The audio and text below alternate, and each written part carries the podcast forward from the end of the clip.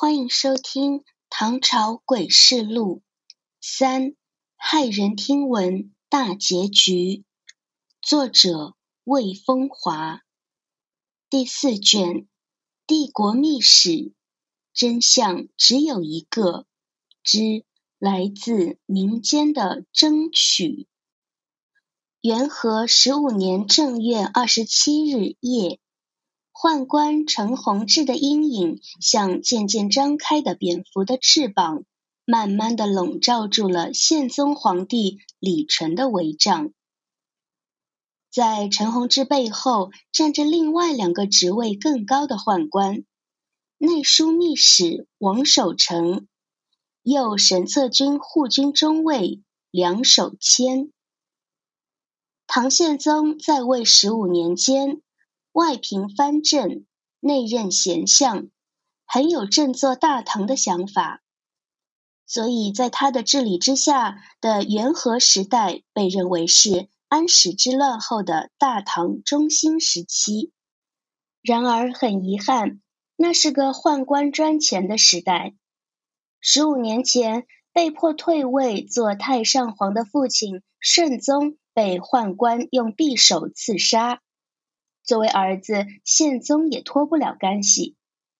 十五年后，宦官再次动手了，只不过这一次被手刃的将是宪宗自己，随时有可能被宦官杀死。这就是唐朝中期以后皇帝普遍的可怕境遇。按中唐后的惯例，左右神策军、护军中尉均由宦官担任。直接指挥禁军，权力巨大。当时宫内掌禁军军权的宦官是左神策军护军中尉土突成璀和右神策军护军中尉梁守谦。其实宪宗的长子早死，太子是三子李恒，受梁守谦和内枢密使王守成拥戴。二子李运虽然年长，但不是嫡出，窥视太子位，受土突成璀支持。元和十四年底，宪宗的身体因长期服用追求长生的金丹而出了些问题。土突成璀欲趁此机会废掉太子李恒，改立李运。但梁守谦、王守成一派行动更早，计划更大胆，直接杀死宪宗皇帝，让太子李恒提前继位。梁守谦虽手握军权，但这一派的实际领袖实为阴沉的王守成。王守成在小宦官陈弘志身后，看着臣把匕首伸向宪宗。与此同时，梁守谦发兵袭杀土突成璀和二皇子李运，就这样，太子李恒继位，是为唐穆宗。关于穆宗在这个政变中的角色，历来说法纷纭。晚唐裴廷玉在《东关奏记》中明言，穆宗参与了杀死父亲宪宗的行动。所谓宪宗皇帝宴驾之夕，上即指唐宣宗，宪宗幼子，穆宗一母帝。上虽幼，颇记其事，追恨光陵商臣之库。继位后，诛除恶党，无漏网者。这里的光陵就是指穆宗之陵墓，代指穆宗。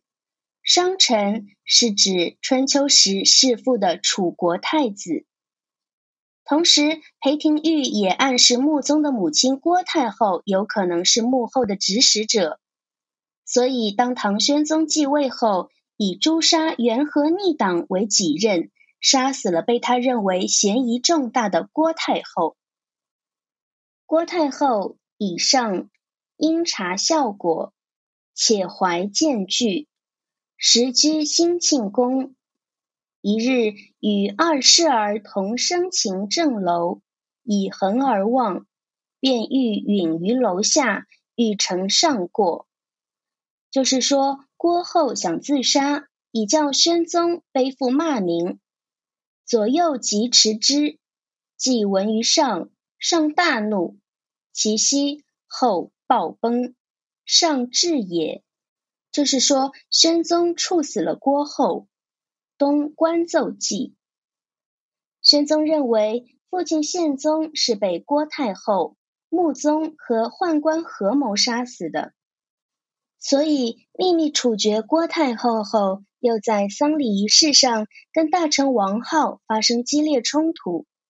东观奏记的记载是：义安郭太后既崩。丧服许如故事，礼院检讨官王浩抗书，请后合葬景陵，配享宪宗庙事。书寄入，上大怒。宰臣白敏中赵浩折其事。号曰：郭太后是宪宗春宫时元妃，汾阳王孙，代世圣宗为心腹。宪宗燕代之业，事出暗昧，母天下立五朝，不可以暗昧之事处合配之礼。敏中怒甚，好生毅力，宰臣将会时，周持住敏中厅门以祀同时。敏中传语迟，正为一书生恼乱，但起先知。持旧敏中听问其事，好亦不挠。持以手加额于号，赏其孤直。翌日，号贬润州巨荣令，持亦免相。大中十三年秋八月，上封。宰臣令胡桃为山陵礼仪使，奏号为判官。后又拜章论义安和配享宪宗，始生复焉。东观奏记说的是郭太后一死，宣宗即表示，既然她是宪宗的原配妃子，但其灵位不能入宪宗庙，棺椁更不能合葬景陵，即宪宗陵寝。对此，负责礼仪的大臣礼院检讨官王浩抗旨，请求将郭后与丈夫宪宗合葬，并配享宪宗庙。宣宗大怒，叫宰相白敏中质问王浩。王浩说：“郭太后是宪宗在东宫时的原配妃子，又是汾阳王郭子仪的孙女，顺宗皇帝的儿媳。”宪宗暴崩之夜，谁也说不清到底发生了什么，不可以随便怀疑他。他母临天下多年，历经穆、晋、文、武、宣五朝，怎么可以因为毫无根据的猜测就废除他入配丈夫宪宗灵庙的资格？正如王浩所说，郭氏出自名门，是平息安史之乱。重造大唐的功臣郭子仪的孙女，具体的说是郭子仪之子郭爱与升平公主的女儿，后来嫁给唐宪宗。郭氏生穆宗皇帝，又是敬宗、文宗、武宗三位皇帝的祖母，且是代宗皇帝的外孙女，德宗皇帝的外甥女，顺宗皇帝的儿媳。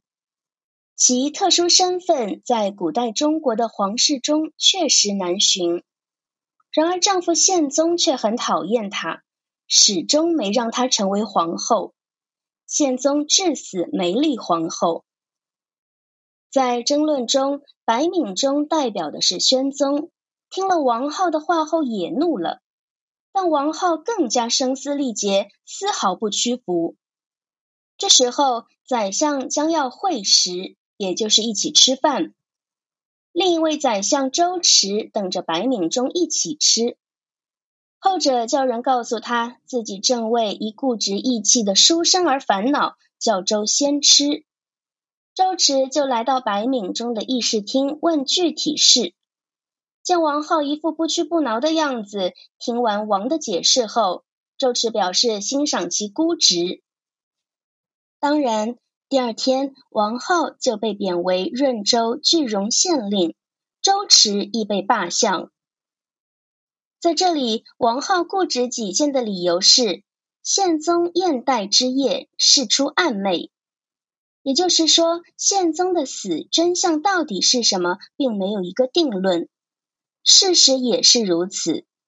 在后世，有学者认为宪宗被杀之夜的情况极为复杂。按这一派学者的推测，宪宗被杀是一个孤立的偶然事件。跟皇位继承没什么关系。他们认为当时的情况是，宪宗由于服用长生金丹，导致性情暴躁，经常鞭打身边的宦官。而宦官陈弘志当时负责中和殿宫门的守卫，多次被宪宗无辜暴打，因此怀恨在心，于是便冒险刺杀了宪宗。这个事情迅速被内书密使王守成和右神策军护军中尉梁守谦获悉。这两个人本来都支持皇二子李王李运，正在积极的运作，意图将太子李恒扳倒。宪宗突然被杀，这打乱了王守成和梁守谦的计划。在这个时候，如果把李王李运扶上皇位，那么就等于告诉了群臣，他们参与了弑杀宪宗的行动。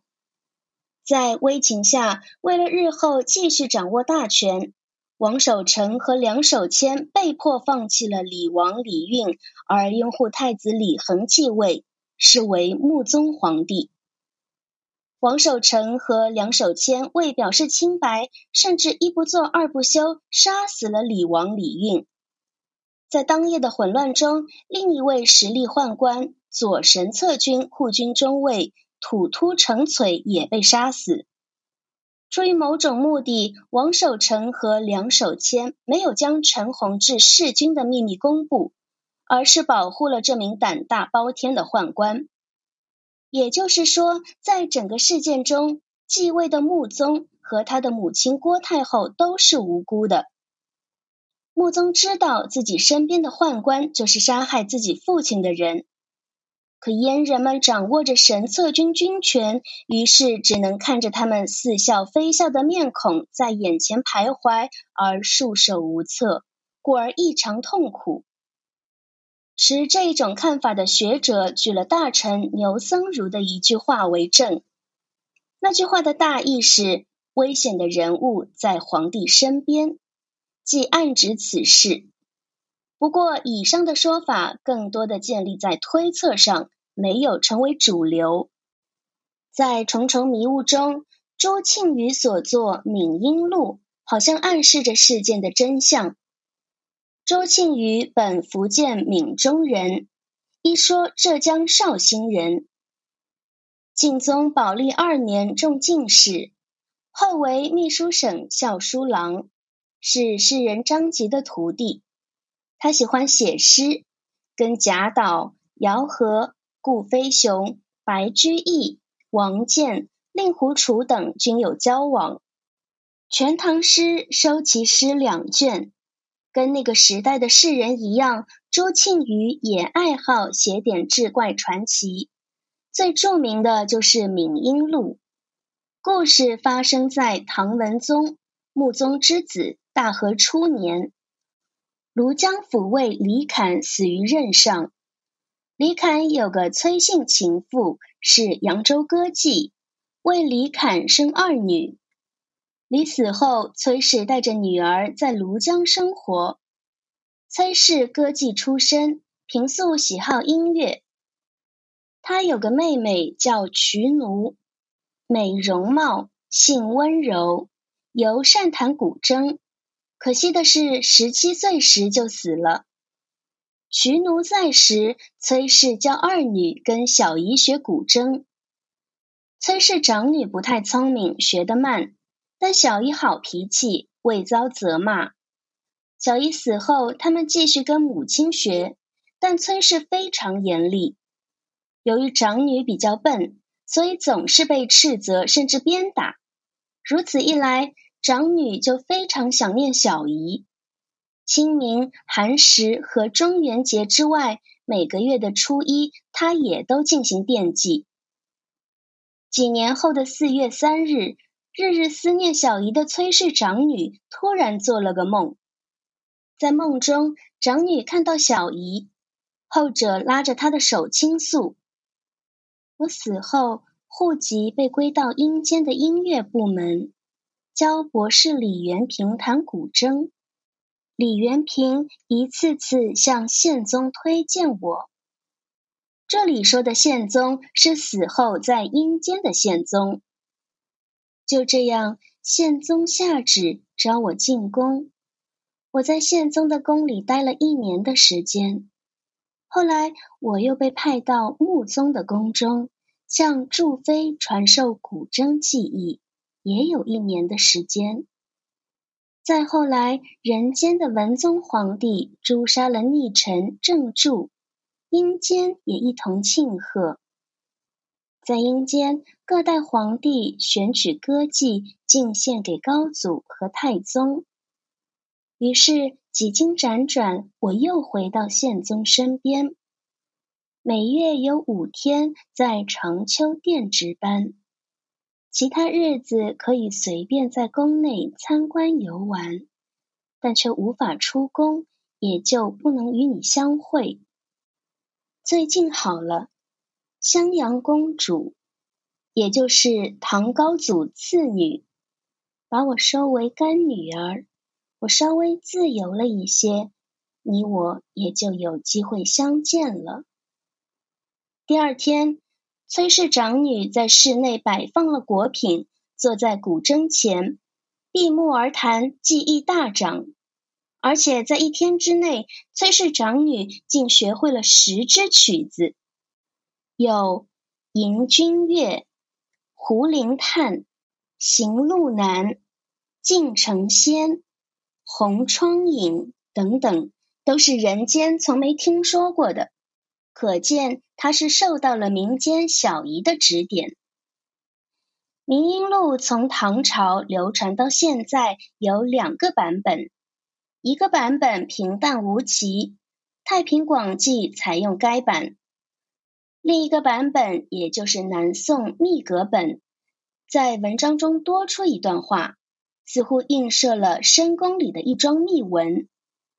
这段话是崔氏长女在冥冥中听到小姨对自己说的：“穆宗密其调急切，恐为诸国所得，故不敢谢。然近闻宪宗判庚子年事，地府当有大变。穆宗所爱之曲或尽，幽冥录易，人鬼道书。”今者人世相接，亦万代一时，非偶然也。《明音录》南宋秘阁本，意思是我教给你的这些新曲子，本是穆宗下令严格保密的。我本来不敢泄露，但最近听说宪宗将审判庚子年发生的深宫政变，地府会有大变动。穆宗喜欢的这些曲子有可能被禁止在冥界演奏。现在你我在冥冥中相见，可以说不是那么偶然的。那么我就把穆宗喜欢的这十支曲子献给阳间吧。故事中的宪宗穆宗虽是阴间地府中的鬼魂，而一句“然晋闻宪宗判庚子年事”。地府当有大变，穆宗所爱之曲或尽，令人惊奇。宪宗在元和十五年被弑，该年正是庚子年，即公元八二零年。这句话是说阴间的宪宗要复仇，而对自己的儿子，同时也是弑父杀君的嫌疑人穆宗进行审判吗？解读朱庆余的记载，似乎可以得出穆宗终归还是参与了弑杀父亲宪宗的阴谋。当然，也存在另一种解释：被弑的宪宗即使在阴间，也依旧糊里糊涂，不知道自己到底是被谁杀的，只是怀疑当时作为太子的穆宗罢了。唐朝后宫之隐秘，幕布之深厚，远远出乎我们想象。顺便说一句，崔氏长女的故事发生在唐文宗开成年间。此时穆宗早死，但郭太后还活着，这大约是他没有出现在冥界的原因吧。